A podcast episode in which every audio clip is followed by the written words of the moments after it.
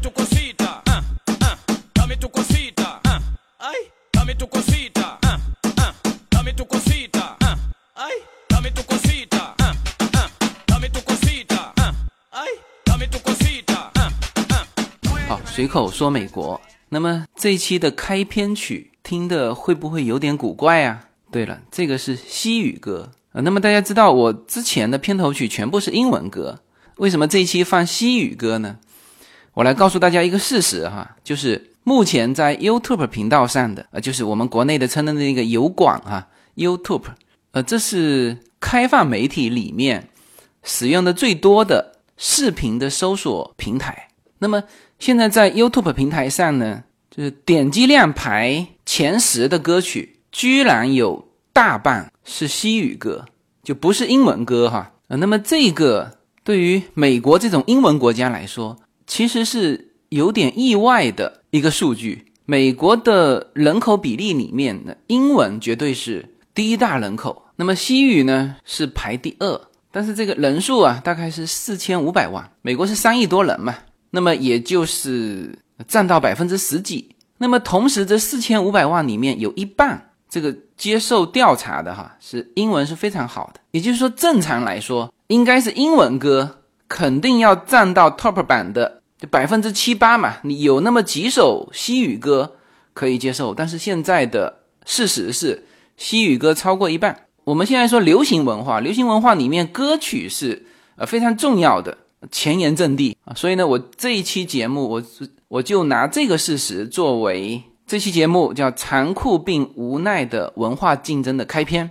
嗯、随口说美国这个专辑是从来没有谈过文化的，文化的话题很大。而且呢，争议很多。我想啊，在现在的很多这种社交场合啊，当然我们群里面也有呃关于文化的一些争论。那不仅是我们群里面啦，整个社会啊，其实对于文化的争论从来没有断过。从这个民国的初年，新文化运动啊开始，就是东方文化、西方文化、呃传统文化、现代文化，呃，然后一直争论到现在啊，包括。在今天，呃，这个谈中医和西医，那还是割袍断义的这种这种争论啊。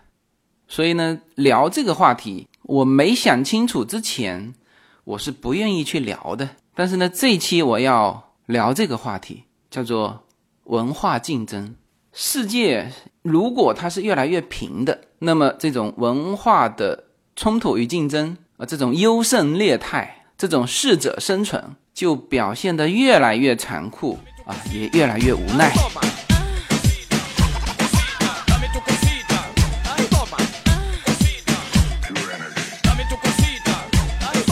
我现在聊这期话题，我不想去去评论啊哪一种文化更好。我不评论呢，不是为了取巧，而是我现在非常着急的想要告诉大家，大家不要去探讨这些了。如果你听完我这一期的内容，你就知道现在全球的这个文化竞争是多么的残酷。我刚才说了，美国今年 YouTube 的前十名绝大多数是西语音乐，那么所以才大家才会听到像川普这一类的，就代表白人利益的这个集团，就是叫做惊呼啊，我们是英文国家。这个我们国内的朋友听起来没什么感觉，但是呢。你现在听到我说的，说流行音乐里面大部分是被西语的音乐占据了哦，你可能就会有这种感受啊。在白人占比到七十三的呃这么一个美国，他为什么会大声的疾呼说我们是英文国家，是吧？你从这个流行音乐你就看得出来。那么流行音乐这种东西是没有什么好倡导和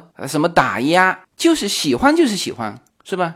而 YouTube 频道上的是靠点击量，它不是靠那种所谓的什么专家评比排名，而这个东西是最真实的，是吧？你就可想而知，现在的这个世界文化的竞争是多么的激烈。那么这些在美国是看得最清楚的。我始终说哈，美国不是一个国家，美国是一个世界的窗口，因为美国的本土文化就没了嘛，就是原来美洲的本土文化。现在最现在就索性博物馆了，就是你可以看到一些什么印第安的这个舞蹈啊，呃，有一些酋长的装饰啊，那全是挂在墙上的啊，所以这些原来本土的文化它是没了，因此呢，整个美国，特别是北美啊，全部是外来文化。那么人呢，是叫做大熔炉。其实现在我们自己是深有体会哈，就是说你到了这边之后，你就其实已经不是说哦，这个华人先煲一锅小汤，这个把中国大陆的、台湾的、香港的人啊，先给他煲到一起去，呃，这个不用过程的，直接到这边，大家非常认同啊，我们就是华人啊。然后呢，东亚，因为对于白人来说，他看我们都是亚洲人，那么而且我们有很多的文化是一样的。比如说春节啊，就是用的农历是一样的。我们跟韩国就很多节日都是一样的。我前几天遇到一个韩国的朋友，他跟我报他的生日的时候，他还要强调一下是就是用月亮计时的。那我一听就知道这是农历嘛。我们老一辈的人也都是用农历。那么韩国的春节跟中国的春节是一样的，中秋节。也就是说，整个东亚文化，我们的饮食啊，越南的米粉。是吧？跟云南的米粉，我觉得没什么差别。那个用的那个调味料都是一样的，是吧？中国人用筷子，日本人、韩国人也都用筷子啊。当然，你去究其细节，这个筷子是不一样的啊。这个回头很有意思哈，再展开再说。但是你的那个意大利的那个品牌说这个贬低筷子文化，是吧？那就直接整个东亚被他贬低了嘛。那么我们去接受东亚的文化，其实在美国这一边呢？就感觉就是自己的文化。我刚才说了嘛，越南米粉跟云南米粉没差别，是吧？你去韩国吃烤肉，去日本吃寿司，全部用筷子，是吧？那个芥末调酱油一一模一样的。就是在美国这个窗口来说，其实我们现在面对的是全球其他文化的一个一个竞争，就整个东亚的这个文化都算是良家的文化了。比如说，我们现在也吃墨西哥的那个叫 taco，就类似我们中国的春卷啊，但是它包的非常大个。然后我前几天去洛杉矶这边蛮火的一家餐厅，也是连锁餐厅哈，叫做 EMC。这种餐厅也是流行文化嘛，美食嘛。那么你看 EMC 进去之后，它是什么都有，它有西餐、有日餐、有中餐。那么中餐呢，它就就有一些必须做一些改良。然后它种类不会很多，而且好像是只有华人区的 EMC 才开中餐，而大量的就是日餐和西餐。那么也就是说，从这个意义上来说，中餐在就是统一的这个 EMC 的餐牌里面是没有的。这个当然大家会说，洛杉矶好多中餐啊。自由军，你之前不是说洛杉矶的中餐甚至比中国的中餐要好啊？是啊，洛杉矶很多中餐，而且。挺多的老外，也不少的老外爱吃我们的中餐。中餐现在变成是中国文化里面唯一就可以让老外天天接触到的，而且那种很地道的中餐也有它的这个市场，就不见得要去改良。但是我现在说一个但是哈，在美国最棒的中餐，真正能够让美国人接受的中餐是什么呢？是熊猫快餐。熊猫快餐目前在全美开了一千五百多家店了。你不管中国人怎么认为，熊猫快餐啊，都是在美国人心目当中的中餐第一品牌。各位随口说美国的听友，大家好，我的新书《平行美利坚》已经在当当网和京东网上。开始预售，这是随口说美国丛书的第一本书，也是我个人的第一本书。拨开迷雾，看美国的当下。中美两国恰是两条平行线，只有不断穿梭其中的人，才能看清一切。希望大家支持我的新书，现在就可以在当当网和京东上立刻购买到这本书。谢谢大家。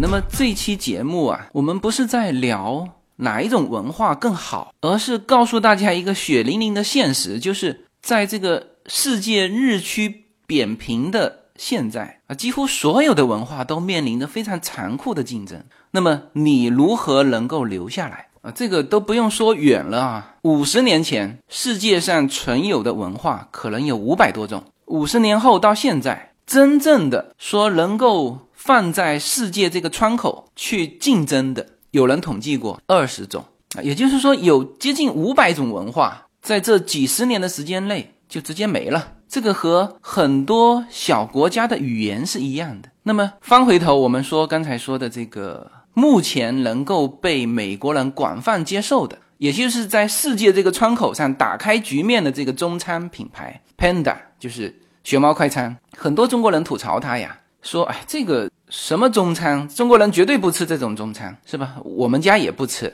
因为我们知道有呃正宗的中餐吃。但是如果说中餐这个文化，我们说推广和保留，那么 Panda 应该是起到非常重要的作用的。中餐最大的问题是什么？是没有办法标准化。也就是说，我非常喜欢洛杉矶的新港海鲜，呃，里面的龙虾是味道最好吃的。但是呢，在洛杉矶总共有四家的新港海鲜，其实只有那家老店的，就在圣盖博那边的那家店的龙虾的味道是最棒的。然后我吃了其他的三家。那个口味啊都变化了，为什么？因为厨师不一样嘛。就是像这种中餐，就是秉承着中餐最最精髓的，就是用感觉做菜啊。就是这个大师傅他做的非常好，那么他的徒弟、他的师兄弟跟他做的都不一样。那么在这种情况下，你的牌子和你的味道没有办法达成一个有效的连接。比如说我们吃美国的这种连锁快餐品牌，麦当劳、肯德基。你看到这个牌子，你立刻想到那个味道，然后你进去就能吃到这个味道。那么现在所有的在美国的快餐品牌都是这个样子。但是如果有一天你进这个店，突然间发现不是这个味道，你是什么感觉？你可能连原来那家店的味道都忘记了。就人的味蕾是需要靠一次一次一次的重复记忆，你就记住它了。那么这种记忆是有依赖性的，是吧？这就是中餐最大的问题。它没有办法标准化，所有东西都是这个菜谱都是味精少许，盐少许，然后告诉你就是没有办法标准化。那么这个东西啊，在在电脑都可以下围棋，都可以把所有的变化能够给你精确分析出来的今天，如果还不能够把它变成标准化的话，那就是观念的问题了，是吧？这个观念非常重要，这是我待会要说到的。就你以为你在保持一种。原汁原味的文化，但实际上你在害死这个文化。就如果一个文化是非常复杂的、非常难以传播的，或甚至说是成本非常高的，那么这个文化在现在这个世界如此扁平的今天，很可能这一代还有那么少数的人，他记得以前的那个味道去坚持，但是到了下一代基本上就没了啊。所以这个就是，虽然说我也不吃 Panda 快餐，但是我认为。熊猫快餐至少就让更多的老外记住啊，这是中餐，他能够吃到中餐，你不用花很贵的价钱，就成为他们日常能够接受的。你你不要以为熊猫快餐它就是去改变，就是说把这个正宗的东西给破坏掉，去迎合西方的这个口感口味，不是的。它这里面有很多很多细节的东西，我今天没有办法在讲文化这一期去剖析熊猫快餐它的。能够在美国开一千五百家店，它的独到之处是吧？中餐是热食啊，不是冷食，所以保持它的热度和所有菜的鲜度，这人家是怎么做到的？不管怎么说哈，他是把中餐更大规模的推给了老美，能够让各个民族的人就更多机会的去接触它，不要再去耻笑它的改良。它的变化，它的不正宗了。我们中国人的口味也是在不断变化中的。我们说川菜，大家都知道是辣，辣椒什么时候传进中国的？什么时候传到四川的？大家去查一查，是吧？川菜里面我们很熟悉的一道菜叫水煮活鱼。以前四川有鱼吗？水煮活鱼是在厦门诞生的，好吗？所以很多我们之前以为的这种这种记忆和传统，其实都是这几年才培养出来的。是吧？我觉得水煮活鱼也是对川菜的一个贡献。虽然原来四川既没有辣椒也没有鱼。我最近在看那个吐槽大会嘛，那个新京剧的代表人叫做王佩瑜，是吧？他吐槽王力宏那一期呢，他就说王力宏在他的流行音乐里面加了几句京剧的唱腔，然后他给王力宏的建议是不要加，就他不能接受这种。地道的、传统的，因为他是京剧世家嘛，他本身是非常优秀的京剧表演艺术家。那么他不能接受把京剧融入现代音乐，而他觉得这就是改变。但问题是，他立刻就被其他的选手反吐槽了，就是说他在说王佩瑜不断的在在宣传这个京剧，但实际上大家没有一个人记住京剧，但是所有人都记住了王佩瑜，就是这个是一个很无奈的现实。就京剧在都不用说在世界文化上的竞争，就在中国国粹，但是呢，它没有去推广和传播、去留存它的空间了。呃，随着老一代的人的故去啊，新一代在在我这一代就不听京剧了，是吧？当然，王佩瑜来参加吐槽大会，的确是又让京剧在年轻人的心目当中又挽回了一些小印象，但是。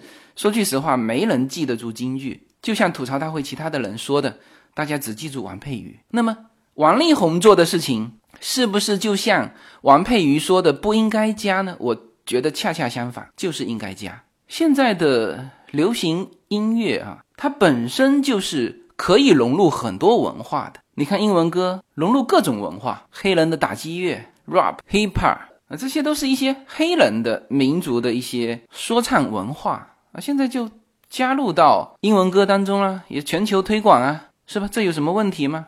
所以这里面就一定要说到传统文化的一个易于推广性。现在人没有那么多时间，然后现在人他有多种文化，你你要说它是文化也行，你要说它是艺术表现风格也行，是吧？就没有必要再去追索说，呃，这个东西。到底是不是我们祖宗的二胡？是不是我们祖宗的二胡？也是外来的呀。琵琶，这是全是新疆流过来的，是吧？就是我们当代人看到的这些东西，我们喜欢的，这就是我们的文化。你现在能去说说水煮活鱼不是川菜吗？说它不正宗，那么你就要去查一查，在辣椒进入中国之前，四川人吃什么了啊？那个正宗，那个没了，是吧？所以我觉得王力宏把。京剧的唱腔加入流行乐，这是非常好的一种保留京剧的，至少你还记得它。那否则年轻人以后你问他京剧，他不知道了。就这种文化的竞争是极其残酷的。在洛杉矶，我们也还有很多的小戏种啊，黄梅戏呀，小孩子有的华人小孩小孩也在学，但是这个就像。地道的中餐一样，这是在华人的圈子里面，他没有推出去。文化与文化之间是互相侵蚀的。你如果没有把这个文化推出去，那么你就等着别人的文化侵蚀你。这个就是这么残酷的。就如果我们所有的东西都还只在华人圈里面，那么第一代移民还能坚持，然后呢，少数的第一代移民还可以把自己的这种对于传统文化艺术的坚持传到。第二代的 A B C，那么到了第二代，你你就只能看着它消失了，就像很多地方方言一样。没有什么能够阻挡，没有什么可以阻挡对自由的向往。大家好，这张专辑的播出时间是每周一周五的下午，每周两期，不见不散。现在大家除了收听我的音频节目之外，还可以加入我的微信公众号，公众号的名字是无限空间，这是一个跨越中美的自由连接的社群。大家可以通过这个公众号找到您所在的城市或者是您喜欢的微信群，加入随口说美国的社群。同时，也在这个公众号里面啊，已经建成了随口说美国的 IP 矩阵，名字叫做星辰大海。在这里面呢，大家。可以听到更多的跨境主播为您分享的更多的跨境内容。当然，您如果希望随时能够追踪到随口说美国的各类信息，您还可以登录新浪微博、今日头条、抖音去搜寻随口说美国。移动互联网的神奇之处呢，就是可以把同类的人拉得很近，让我们勇敢开始，活成喜欢的那个自己。所以呢，我因为站在这个位置，站在洛杉矶，那么确实会看到这种残酷的文化争夺。比如说，我原来在国内非常喜欢喝茶，那么洛杉矶大家知道是华人非常多的地方，那我们现在在家里哈，偶尔还喝喝茶。那么喝茶其实也要有伴，就如果是就是小孩他不能喝茶，是吧？夫妻就两个人，偶尔会泡一些就调节口味的这个清茶，但是和我们原先在国内的那种品茶、那种功夫茶就完全没有那个没有那个环境了，也没有那些人。那么我就在洛杉矶去看这边是不是有这种茶文化。茶文化是中国的最传统的文化了嘛？我们叫 China。也有人说是瓷器，也有人说是茶，是吧？那这个是最传统的文化了。那么茶文化现在在华人最多的洛杉矶如何呢？没有一家茶店，就没有我们传统的那种卖茶的，就是靠边的只有两种模式，一种是奶茶店，呃，那么这个呢，倒是也是近期啊，台湾人是先做起来，然后我们大陆的跟进，现在。老美很多是能够接受奶茶，就调成各种水果味、奶味，甜甜的啊，里面有那种茶的感觉。但这个是不是茶呢？这个对于传统的茶文化来说，那这肯定不认可这个是茶，这最多是是一种饮料。但是这是我唯一看到的，呃，今后有可能大面积推广的，就是还有人去开这种店嘛？这就叫可以传承嘛？是吧？如果没人去开这种店，你你你说现在开一个中国的茶艺居，你敢开在洛杉矶吗？是吧？市场是最能够检验这个文化的，是吧？这是一种就跟茶相关的，能够放在世界舞台上竞争的。就目前为止，我看到奶茶了，那这个包括国内也很火啊，是吧？像那个喜茶，据说在国内你去排队买，还有人卖那个黄牛票，因为要排很久嘛，是吧？就是这种就即拿即走的。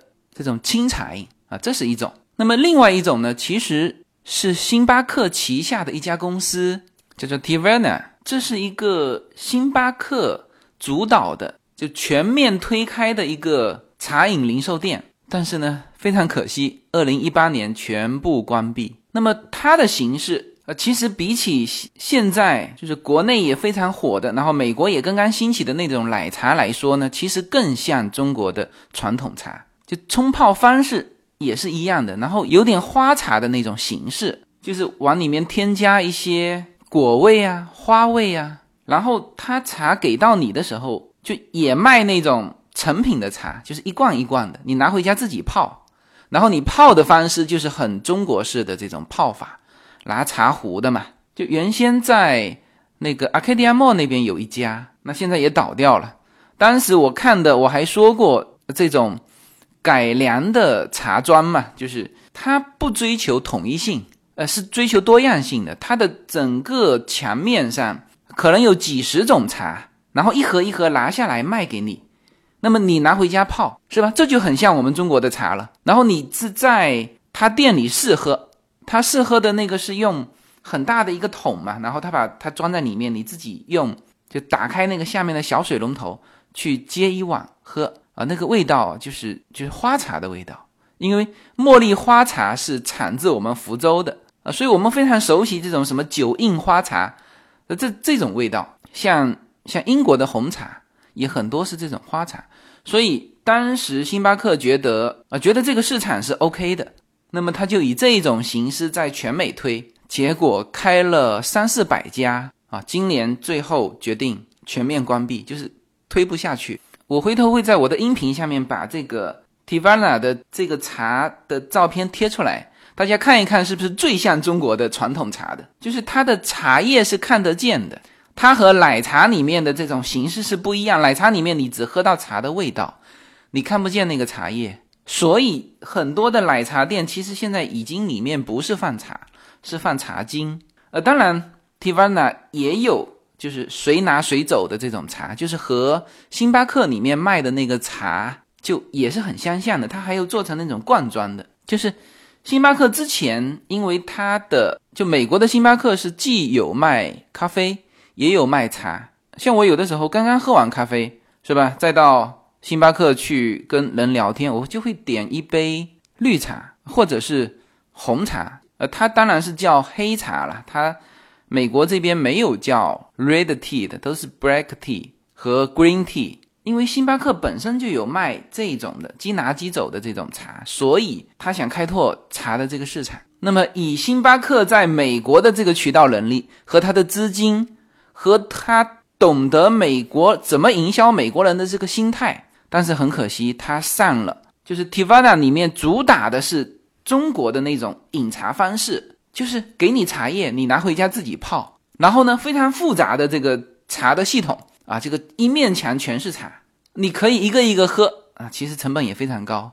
当然，它不会全部试喝，但是我去 Tivana 店的时候，我看它每一次都有那么六七种你可以试喝，然后墙上是几十种、上百种。那么这种喝法呀，呃，其实不仅老美晕了，其实我们华人也晕了，我们也没喝过那么多茶呀。而且它是各种配方在里面的，各种花、各种果味。是吧？那这个就很明显不适合美国市场，不适合在这个多种文化竞争的这个世界舞台上推嘛？你太复杂了。同样是星巴克，星巴克里面即拿即走的那种绿茶跟红茶有人买，但是星巴克开出来的这个 Tivana，它就是稍稍复杂了一点点，没人买，全面倒闭。二零一八年，就这个案例，我想应该值得很多做茶行业的人去。去反思了，有些人可能还没听过这个案例，还抱着传统茶文化想走出来的那种想法。那这个案例听完，应该会给你反思哈。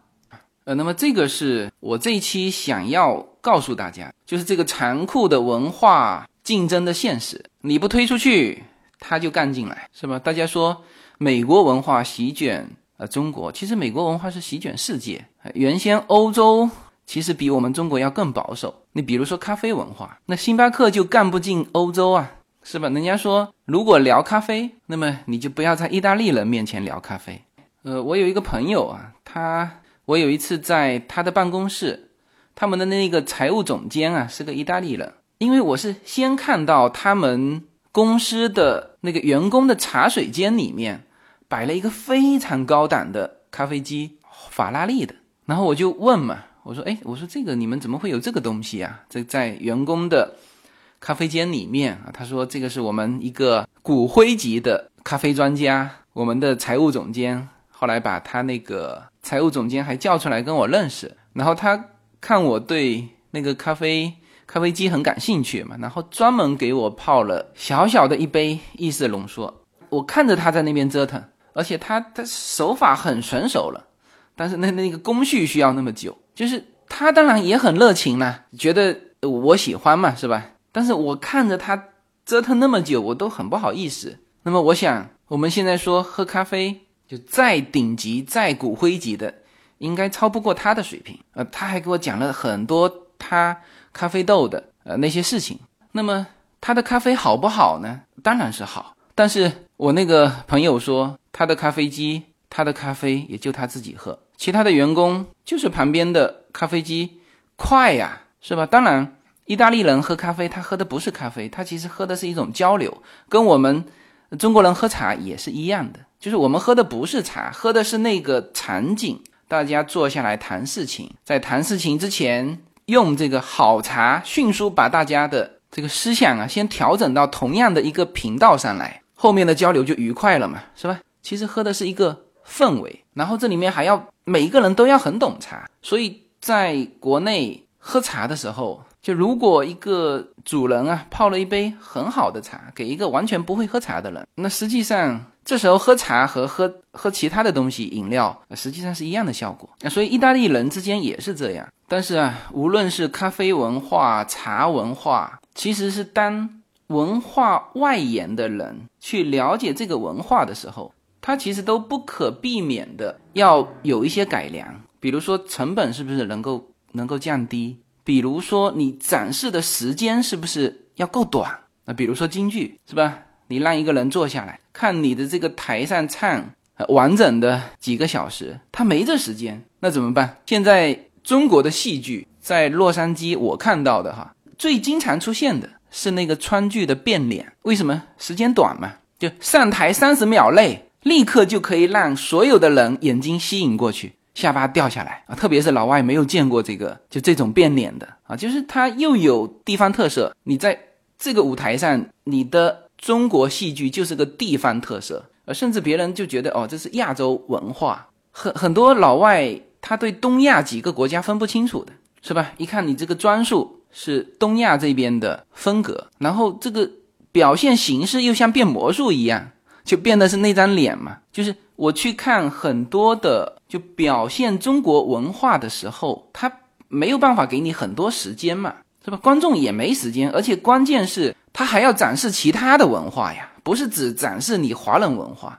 所以当这个华人文化穿插进去的时候，他就需要一个非常短暂的时间能够把它表现出来，是吧？变脸是最好的，然后变脸里面还吐吐火啊！哇，老外看的非常好啊，时间短，成本低，对吧？就一个人就能表演，让人印象深刻。对呀，这就是在世界这个窗口。你如果想要推广这个文化，你首先先要把这个文化的门槛降低。我们说的门槛降低，不是说把它的质量做差，不是，就是我刚才说的三点：时间要短，是吧？成本要低，一个人就要能表演。我在美国看到非常多的街头艺人，他其实没有办法有那么多的助手，有那么多的助手，他的成本就高了嘛，他一个人就没法养活自己。他们全是一个人，然后能够拉动这个观众给他当助手。是吧？你说完整的京剧是原汁原味，后面有要有敲锣打鼓的，前面要有跑龙套的，然后主角再登场，咿咿呀呀唱几个小时，人家对你的文学背景也不了解，是吧？你这京剧唱什么？我们知道啊，关公出来红脸的是关公，老外不知道。我们是有情节去看那些那些历史人物的，老外没有啊，他根本不知道。就像我们也不知道。老外歌剧里面那些唱的人物是吧？时间要短，成本要低，见效要快，就瞬间能够让他下巴掉下来，是吧？喝茶这边一刷卡，一分钟之内你就要把这一杯的茶递到他手上，然后他还要方便，他带着能带走。车子开动的时候不是茶洒了一车子，你这种包装以后就没人喝了啊，那就是一根吸管插下去，你能吸到那个味道，是吧？然后再去传递什么这健康饮品啊。你如果不好喝，没人喝，你都不要跟他讲什么健康了。好喝后面一层是健康，再后面一层，他如果还有兴趣了解，那你就要跟他讲文化，是吧？一定是这样子。我们接受其他文化的时候也是这样啊。美国的电影为什么好看？特效非常棒嘛，是吧？那种庸常的文艺片看的人是越来越少。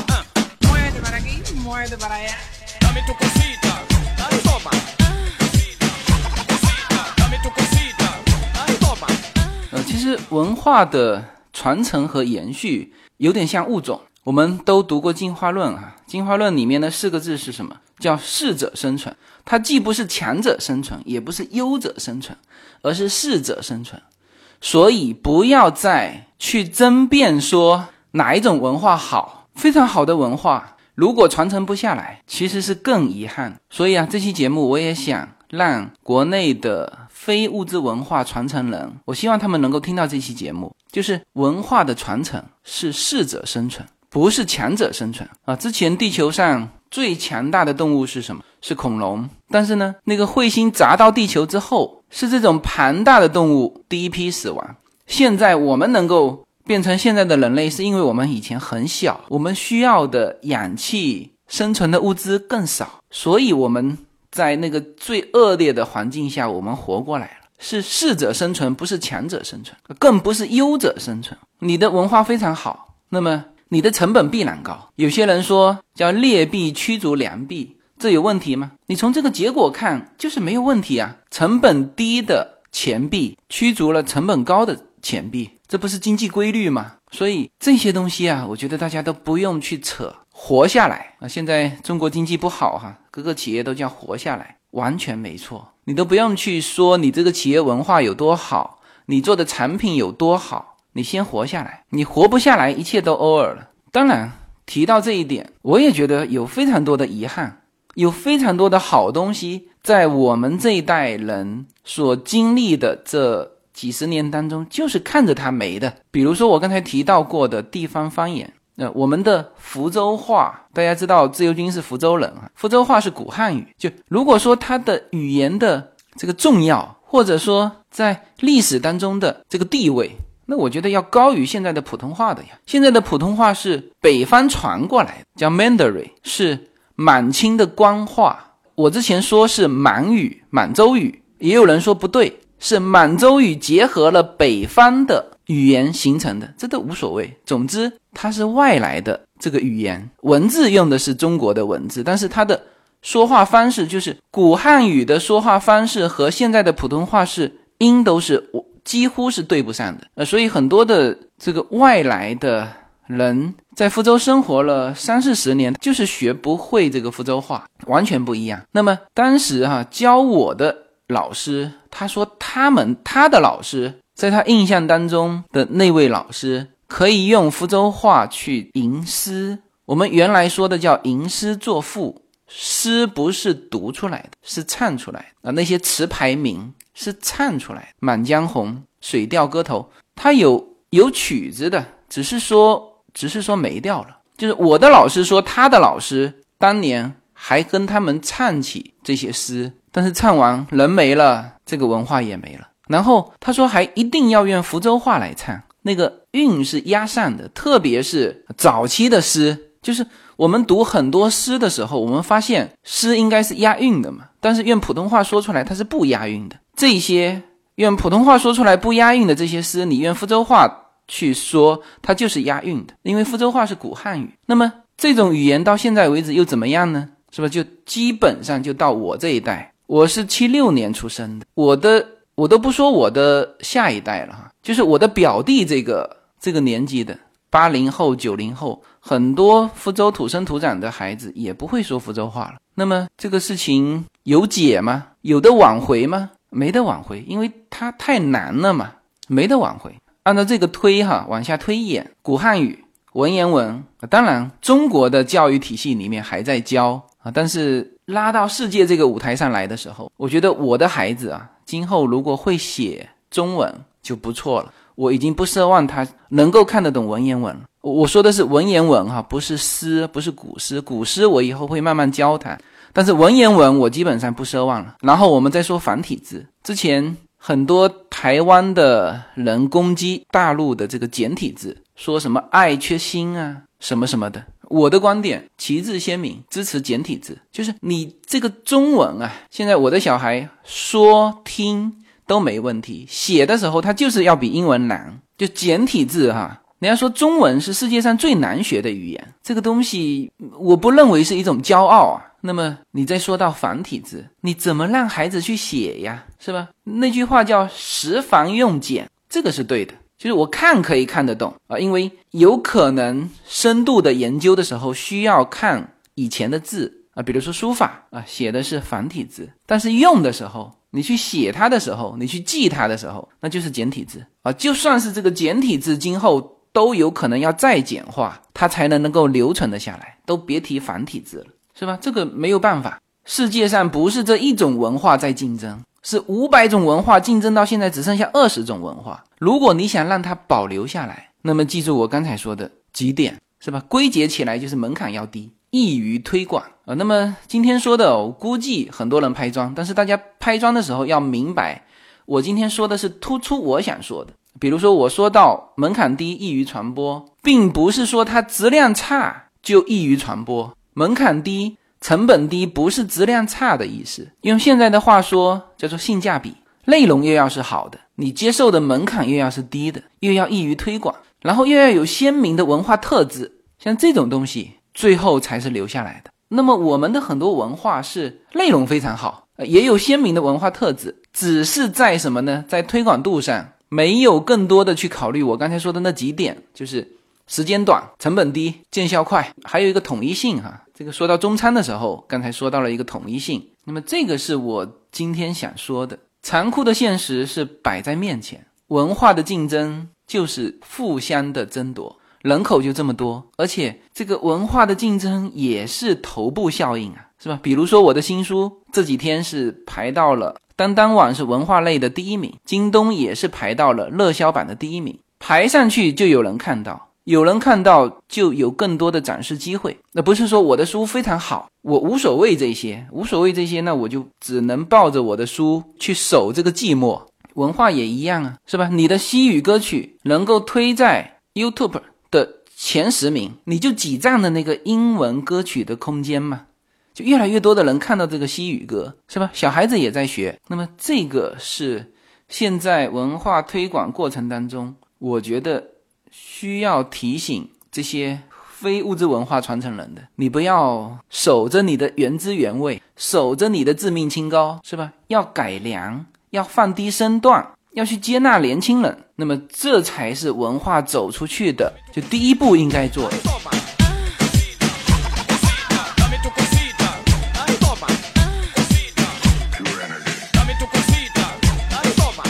么我用喝茶的这个案例啊。结束我今天的关于对文化的自己的一些思考。其实现在两种倾向都都是不对的。那一种就是你从来没有喝过这这种茶，你呢就说这种茶不好喝，或者说就说茶不好喝啊。当然这个茶你可以引申为咖啡，引申为美食，引申为服饰，引申为音乐，就是你完全没有听过，没有看过，你就说这种文化或者说是这种文化现象不好。啊，那这个是不对的。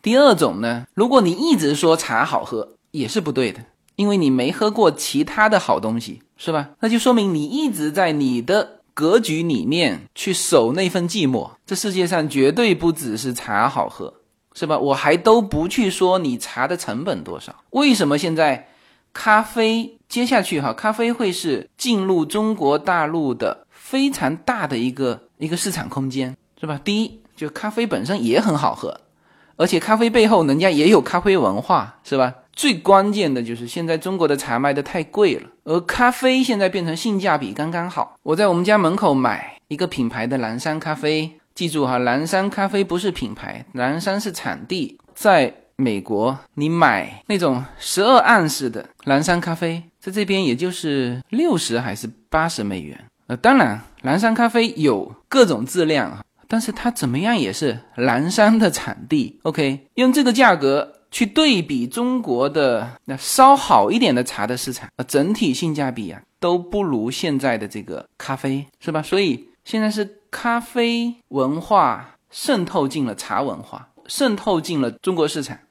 而中国的茶文化非常难走出来。呃，就算是变成奶茶，据我们在洛杉矶做这个。茶饮的人介绍，他说他现在没法在中国大陆去采购这个原料，因为都太贵了。而且呢，最难做到的是它的它的质量没法统一呃，各个产区、各个茶农，它的质量非常难统一。相反，斯里兰卡、缅甸啊，其他地方的茶啊，甚至台湾的茶、高山茶，它都比中国大陆现在要能够做到质量的统一。所以现在洛杉矶这边的。呃这个奶茶店的茶原料啊，甚至中国的这种稍作连锁的这种清茶饮，它的原料很多都不来自中国。这又是茶文化的这些传承人要去认真思考的。你不能说我我就是做不到，然后因为你做不到，反过来说好的茶就是这么贵，是吧？喝不起是你的问题。文化不是这么推广的，好吧？那么这个就是我的目前的一个态度，就是如果你没喝过。好茶，那么你别说茶不好喝，这是第一。第二就是你也别说这世界上只有茶好喝，那瞬间我就知道你其实没喝过其他的东西啊。这就是我现在自己的感受。我觉得好多东西都很好，茶也很好，咖啡也很好，甚至我觉得可口可乐都不错。不同的环境有不同的需求，好吧？那么这一期呢，是我对文化的一些思考，也恰恰是因为我在美国叫各种文化的大熔炉。那么，这个所谓的熔炉，就是最残酷的文化竞争的一个场所。文化的侵略性是非常强的，而文化的更新啊，也是非常有必要的。